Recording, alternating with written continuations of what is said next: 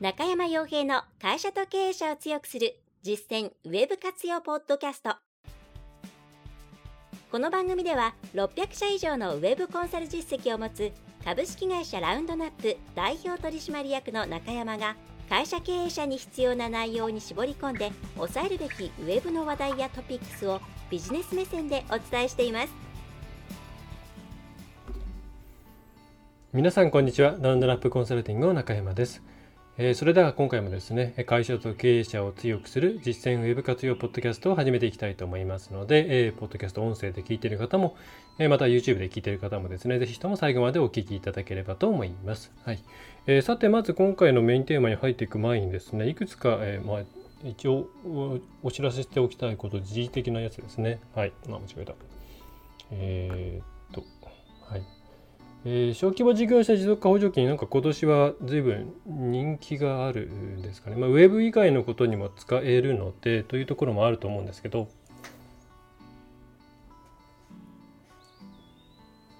はい、ちょっと えー、画面が、ね、大きくなっちゃいましたけど、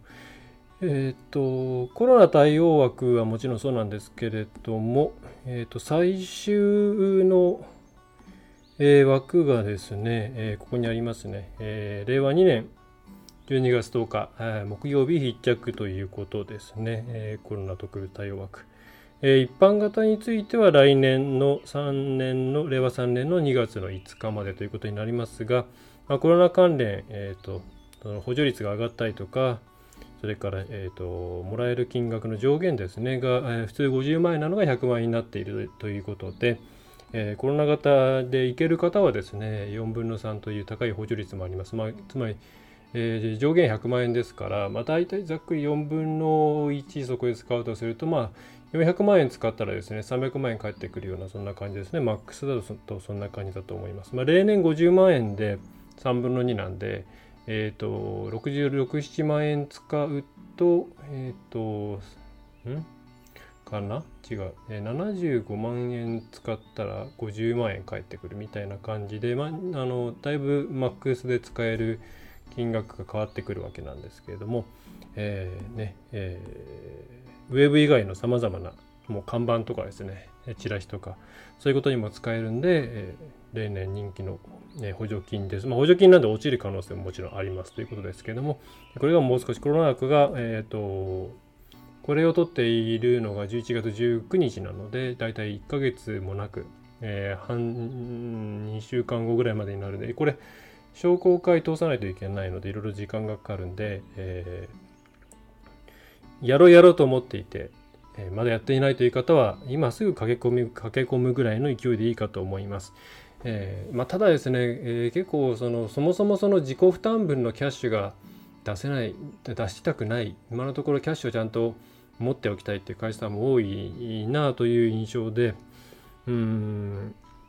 うんまあそこは借り入れとかで、え、やるっていうのがかかなんだろうイメージしている会社会じゃないな、えー、国としてのスキームとしてはそういうところをイメージしてると思うんですけども、まあ、とはいえあの最初のコロナコロナ融資とかもう一回受けてしまって次がなかなかちょっと追加融資は通らないとかそういうケースもあると思うんで、うん、まあ、可能な範囲のですね、ところで使えるものがあれば、えー、このタイミングで使っておくというぐらいで無理しない方がいいようには思いますね。はい。で、結構その、まあ、うちも補助事業、補助事業者っていうか、あの、まあ、それ以外のいろいろ補助金の関係でとあの情報流れてくるんですけれども、例えばこの競争型 IT、えー、競争型サービス IT 連携支援補助金っていうのが、あってこっちも多分相当申し込み数が少ないんじゃないかなと思うんですよね。これは、まあ、えーと、IT 化とかそういうウェブとかそういうところに限定されていてで、まあ、いろいろちょっと、まあ、これ詳細は見ていただければと思うんですけどこれ加減額が500万円だったのが100万円下がったんですよね。えー、でさらに、ま、ちょっとこれは個別にですねあのえーともっと申し込みしてみませんかみたいなあの連絡が来たりとかがあるので少ないんだと思うんですよね。えー、で多分それは500万円っていう自己補助加減額っていうのは、ね、これ2分の1の両立なんでまあ1000万かけたら500万円返ってくるっていうのが一番うん、リターンとしては大きいわけなんですけどもそもそもの自己負担分一時的なものであったとしても1000万円出すのが厳しいとか、えー、それから、えー、じゃあまあ300万ぐらいでね申請してそのうちの半分の150万でも手出しのの差額の150万っていうのがちょっと厳しいとかそういう会社さんも多分多いんじゃないかなと思うんですよね、まあ、なかなか今そのキャッシュアウトっていうところにシビアになっているのでうんこれに関しては、まあ、いろんな考え方あると思うんですけれども私としてはあのそんなにここで勝負をかけるタイミングではないとは思うんでお金かけないです、ね、できるところからやっていきつつ損益分岐点を避けてなんとか持っていく方向がいいんじゃないかなというふうに思っています。はいまあ、さておき、えー、そういうちょっと補助金周りですね、えー、終わりそうなものもあるのでというところと、まあ、あとは、えーまあ、お得情報ではないんですけれどもあの今年結構あのブラックフライデーが注目されていると思うんですね。で、ブラックフライデーがリアルで、その後にサイバーマンデーっていうですね、えー、ブラックフライデーが土日なのかなちょっとちゃんと覚えてないですけど、その次にサイバーマンデーっていうのが月曜かな、えー、にありますと。で、このサイバーマンデー、ブラックフライデー付近っていうのは、まあ、えっ、と、商売やってる方はなんかこれにかこつけてっていうのを考えるかもしれないんですけれども、割とですね、その、うんこれ毎年言ってるっちゃ言ってるんですけども特に海外が絡んでいるようなツールとかサービスっていうのが安く手に入りやすい期間なんですね。つまりキャンペーンが行われやすい期間なんですよ。でまああんまりこれ国内企業はやらないてかほとんどやらないんですけど例えばこの今トップニュースにもありますけれども、まあ、Amazon がやる、まあ、Amazon はまあしょっちゅうなんかなんかセールやってるんでそんなにインパクトないかもしれないんですけど例えば、えー、 Shopify ですよね。これが今年サイバーマンデー企画っていうことで、これは PR タイムズの PR のやつですけれども、引用させてもらいますと、まあ、これでブラックフライデーに合わせて、まあ、最大、まあ、どれぐらい実際どういう感じになるか分かんないですけども、11月の20日からなんで、まあ、これを録っている日にはもう始まってるかもしれないですけども、最大70%オフとなるようなブラックフライデー、サイバーマンデーセールっていうのがやる。でそれ以外にもうちたくさん、あのうんと海外発のツールとか使っているんですけれども、もうこのその期間に、えー、登録使い出すとですね、えー、70%オフとか1年間の利用料が、えー、それからなんだろう2ヶ月間の無料期間がつくとか結構あるのでうんあと結構国内系のツールもですね海外の OEM だったりするケースたくさんあるんですね、まあ、あの特に SEO 系とか。えー、そういうものの元をたどってですねもう元の方と直契約しちゃうとものすごく 安くなったりもするんで、えー、そういうきっかけにもいいんじゃないかと思います、えー、なので11月のもうまあ本番としては11月末ですかね。でもサイバーマンデーそれからブラックフライデーのあたりはツール周りはお得に仕入れるチャンスだったりしますね。それであの使用期間伸ばしたりとかそういうこともできたりしますと。えー、というようなまず情報から入っていきましたと。はい。まあ、そんな感じで、ですが、で、今回のテーマの方に早速入っていきたいと思うんですけれども、えっ、ー、とですね、えー、うん、第110回か120回の間のどっかぐらいで、えー、やったんですけど、あの、コトラ、フィリップ・コトラさ様、コトラ氏、うん、マーケティング4.0っっていうのはあったんですよね。でで今度マーケティング5.0っていうのが、まあ、そろそろ発あの本で出るんじゃないかなということで今、まあ、フライング気味というか PR の一環として、えー、情報が出始めています。でこういったマーケティング5.0とか、まあ、これ多分 Web2.0 の頃のあのなんかネーミングセンスそのままで来てるわけなんですけどこういうのがあると、うちは実際じゃあ何すべきなのとか、えー、そういうご質問がやっぱりあるので、えー、マーケティング5.0はじめとしてなんかそういうですねなんかすごそうな概念が降ってきた時に、うん、これを聞いていただいている中小企業の方がどういうふうにそれを捉えればいいのかというところについてお伝えできればと思います。えー、でまあ結論から言ってしまうとですね、えーまあ、とりあえずこのマーケティング5.0、まあ、これ1.0、2.0、3.0、4.0ってきて5.0なんですけど、に関して言えば、あの気にする必要がないと思っていいと思います。まあ、そのこと言うと怒る人もいるんですけど、うんとですね、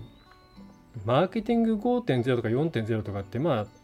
どう捉えればいいかというと、まあ、ほぼほぼほぼ、まあ、スローガンというかですね、えー、こういうふうになっていくと思いますよっていうのをまあ言ってるようなもだけのものであまり具体性があるわけではないんですね。まあ、もちろんその具体的にこういうふうになっていくよっていうのが示されてはいるんですけども、まあ、その通りにやれるかどうかっていうのはうーん、まあ、考えそれを考えてもいいのはいいっていうのはその資格があのなんて偉いとか偉くないとかじゃなくて現実的にそれに関して試行錯誤とか実験を行えるのは大企業企業だけですね。え例えばマーケティング4.0の時によくサンプルとして挙げられたのがあマーケティング4.0って何かっていうと、まあ、デジタルをちゃんと使って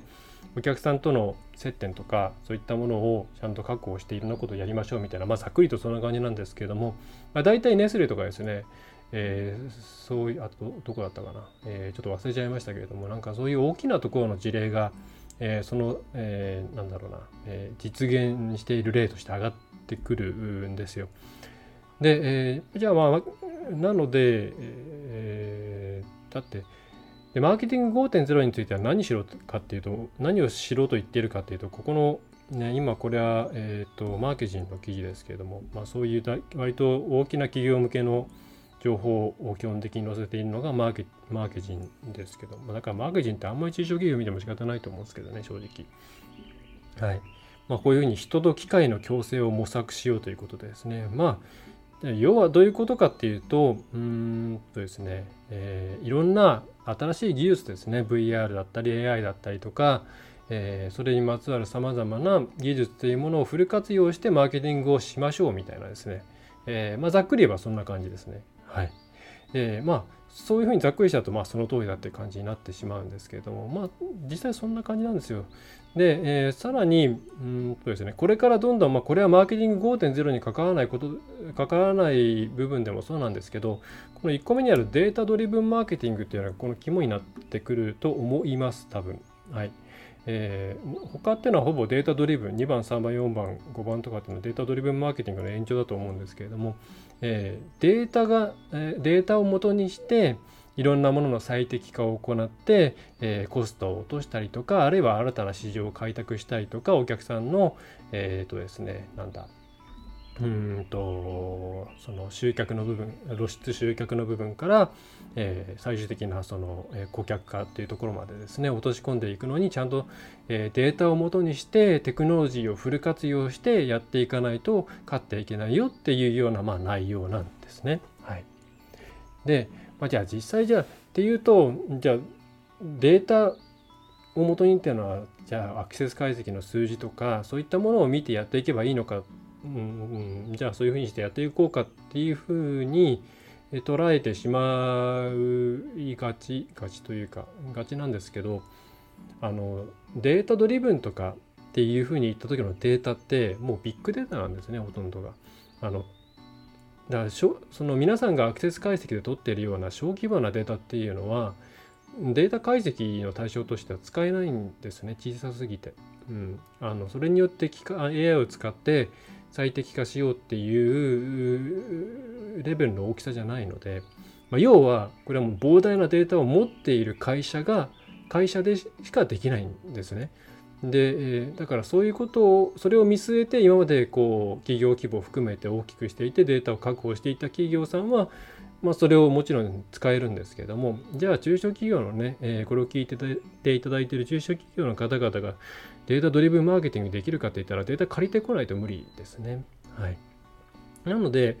基本的にはあのそんないきなりじゃあこれからではデータドリブンだうちはデータドリブンの中で何ができるんだろうっていうふうに考えても多分何も生まれない。はいえー、それよりは、まあ、そもそもマーケティング4.01個前の段階で、えー、っと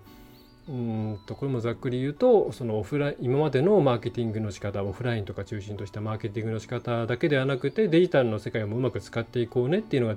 あのマーケティング4.0のまあざっくりとした内容かなというふうに思うんですけどのそのところをまずちゃんとやっていこうとえー、いうところを考えていった方がいいんじゃないかなと思います。えっ、ー、と、マーケティング4.0が出たのが、えっ、ー、と、えー、ポッドキャストが110とか20回ぐらいだったとすると、多分2年以上前、1年間に50分ぐらい出してるはずなんで、2年以上前なんですけど、まあ、だから、まあ、そのそのぐらい経ってから落ちてくるものだと思った方がいいと思います。結構もう新たな市場を作るためにいろんな新たな概念とかっていうのが特にこういう大企業向けのメディアなんかには起こってきて、まあ、それによっていろんなま思惑があって、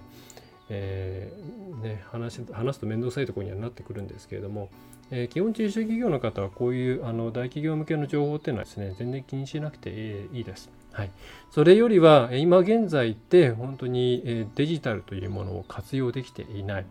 という状態なんであればまずそれを活用できるようになることっていうのを引き続き継続してですね、やっていくことをお勧めします。はい、でなんでそのデジタルを活用しなきゃいけないのかっていうとなんか地雷だからとかそういうふうに考えると思考停止になっちゃうんで、えーえー、そうなんでかっていうのをお伝えするともうそれは消費者がデジタルの世界に生きてるからですね。だから消費者、まあ、消費者とか買い手が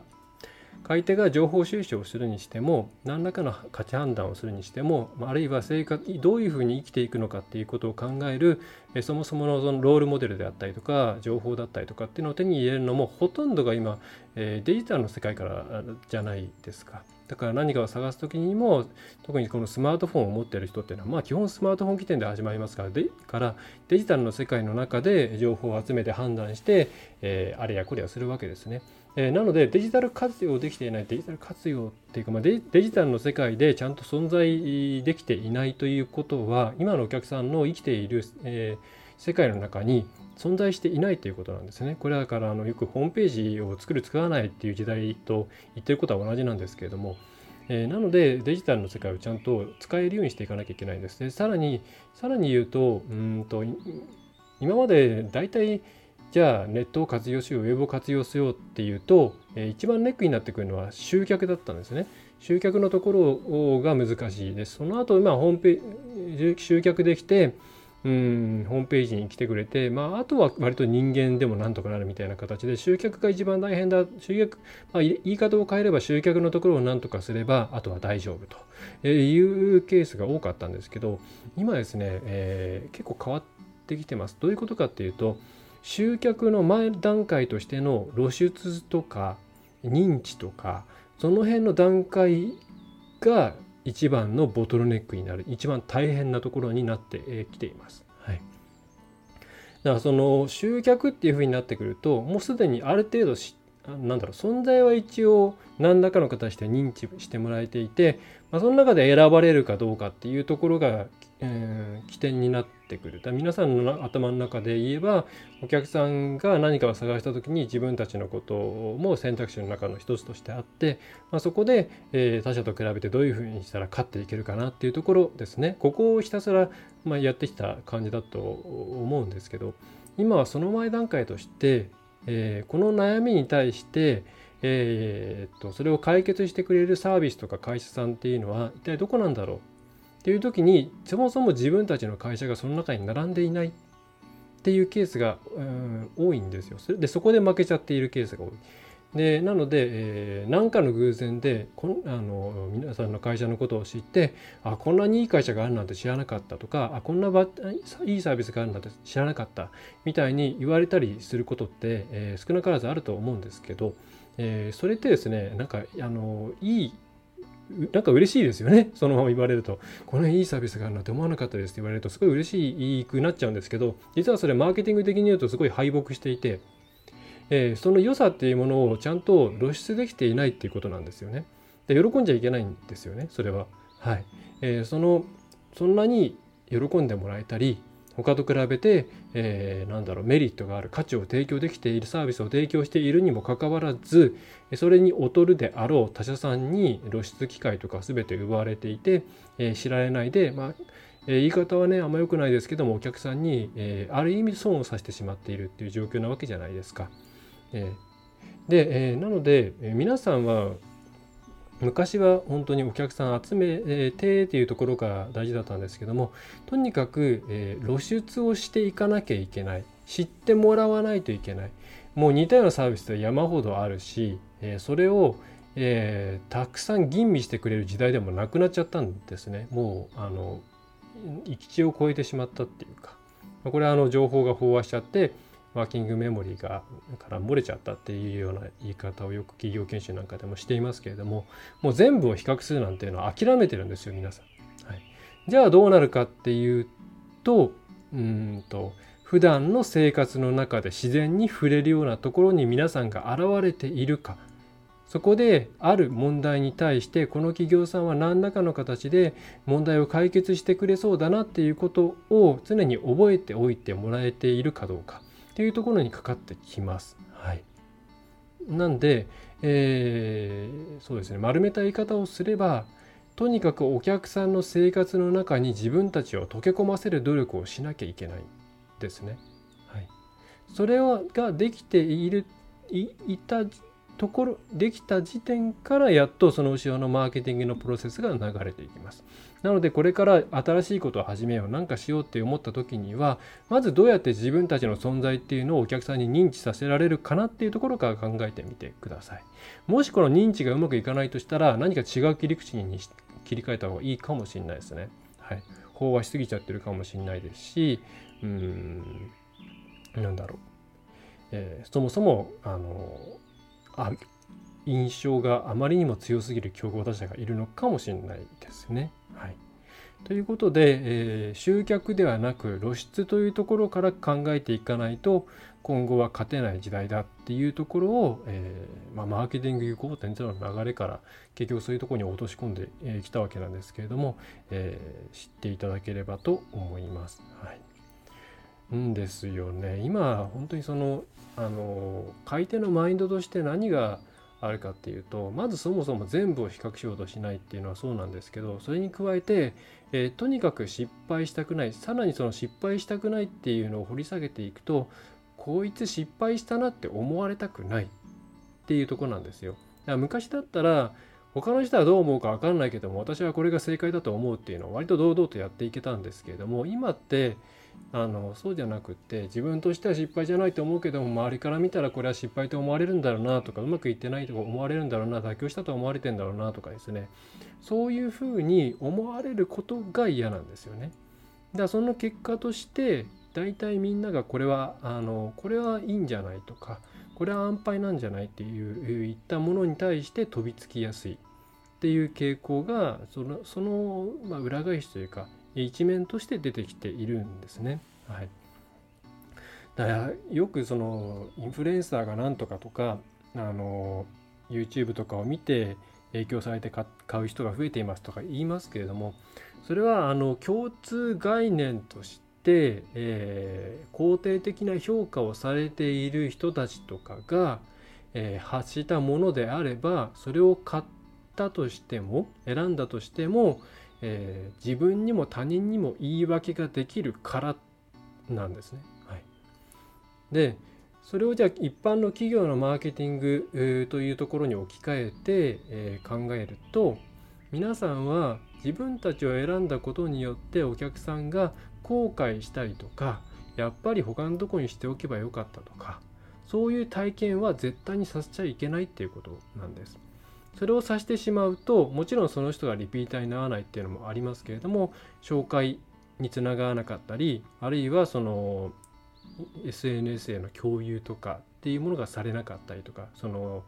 何、えー、て言うの拡散ですねがされなかったりとかするんですよね。えー、いかにして、えー、それを選んだそして使い続けているっていう合理的な納得できる理由を与え続けられるかっていうところが特にカスタマーサクセスとかサブスクリプションっていう概念においては重要になってき、えー、ます。では重要です。はい。カスタマーサクセスとか言うとお客さんにどれだけ成果を与えられたかっていうふうにあいうふうなところをあの重要視するして考えちゃうんですけどカスタマーサクセスっていう名前なんでもちろんそれはサービスの提供者としていただいたお金に対しての価値を提供しなきゃいけないっていう観点ではその通りなんですね。ただ、うん、とはいえなんか価値与えられてないけれどもずっと使い続けてくれてる人とかっているじゃないですか。えー、それがいいかって言ったらよくないんですけど価値はちゃんと与えな与えてあげるのがね当然ですから、えー、いけないんですけど、えー、でもじゃあそもそも、あの価値を提供できているのにやめちゃうお客さんもいたりするわけですね、まあ、そもそもっていうか逆に。それは何でかっていうとその選び続けて使い続けられている使い続けるっていうことに対してなんかこう胸を張って外に対して言えないようなうん要素あるいは言えるような要素がなかったりするとそういう状況になっちゃったりするんですね。はい、結局やっぱりいいものを買うっていうよりは良いと思えるものを買うっていうのが実際 B2C だろうが B2B だろうが現実としてあるんですね。はい、あの B2C の場合印象で買うけど B2B はちゃんと検討して買うよねっていうふうに思いがちなんですけど結局選ぶのは人間なんで、ええあの B2B だってその企画書を書く人倫理書を書く人それを承認する人たちの心象っていうところが非常に大きいわけですから、うん、あのそういうですね、えー、失敗したくない失敗したと思われたくないっていうところを大事にして使い続けられる使い続けようと使い続けてもいいなってえー、使い続けてるよっていうふうに人に自信を持って言えるような何かを提供していくっていうことが、えー、お客さんとの関係性を持続させていくためには非常に重要になってきますと。っていうところですね。はい。まあ、なんかあのそうそんなことをですねなんか最近はあので逆なんですよね。よく言ったそのインフルエンサーとかが言ったものが売れてますよっていう言い方をしてそういうマーケティングの仕方の価値を上げようっていうなんか話題がね多いんですけど私は逆だと思っていてもともとそういう人間の感情があるから、えー、そういうインフルエンサーとか YouTube みたいなものが間接的に響いちゃっているだけではないかなと思います。普通のテレビと YouTube の大きな違いってその個別個人個人の趣向にどれだけパーソナライズできてできているかっていうところですからねだから自分の好きな動画、えー、配信者、えー、の人がおすすめしているものっていうのは、まあ、自分のと価値観が似ている人のコミュニティの中でも承認されてるっていう考え方につながりやすい、まあ、テレビってやっぱ良くも悪くもそのね、えー、ブロードキャストですからテレビで人気があるからって言って自分に合うとは限らないよねっていうふうに思っちゃいますからね。まあ、あとまあ昨今そもそもあんまりテレビ自体に信頼度が特に若い人はないですから、まあ、見ない人も多いですしね、えー、そういう側面もありますねと。えー、というところですね、えー、そんな感じで、はい、ちょっとまああの重要なところだけもう一回繰り返すと、え露出とかえーと、集客の前に露出が大事です。認知してもらうことが大事です。言い換えると、お客さんの、え、生活の中に溶け込めているかどうかが重要になってきます、え、自分のターゲットとするお客さんの世界の中に、え、生活の中に溶け込むためにはどうしたらいいかというところが考えると、えまず最後の商売を始める第一歩が見えてくると思います。で、その先に集客とか、競合との比較とかが待っているんで、まずは土俵に上がるために、えー、溶け込んでいきましょう。え、それからマーケティング5.0とかですね、そういう、え、まあ、大手向けのマーケティング情報誌とかですね、情報サイトに載ってるような情報っていうのは、まあ、基本的にピンとこなければ、えスルーして問題ありません。はい。えピンときたらなんでそれに対して自分がピンときたかっていうのを考えて取り込めるところは取り込んでいくといいと思います。はい。という内容でした。まあ、あと、えサイバーマンデーお得ですという話と、小規模事業者持続化補助金なんかの締め切りがコロナ禍の締め切りがしま、えー、迫っておりますよっていうところをですね付加情報としてお伝えいたしました。はいえー、というところで今回はこんな感じで以上になります。はい、ちょっとコンパクトにまとめようということで、えー、何分だ、えー、でもなんだかんだ言って30分近いですね。申し訳ないです。はい。えー、ということで今回の配信は以上になります。えー、役に立ったという場合にはですね、えー、ポッドキャストは購読、それからレビュー、いいね、えー、YouTube の場合にはですね、高評価とかチャンネル登録をしていただければと思います。はい。それでは最後までお聞きいただきまして、またご覧いただきましてありがとうございました。えー、中小企業をのウェブ活用を支援するラウンドナップウェブコンサルティングの中山がお送りいたしました。それでは次回もよろしくお願いいたします。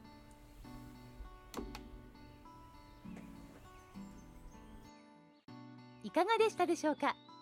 ご質問はいつでもフォームからお送りください。お待ちしております。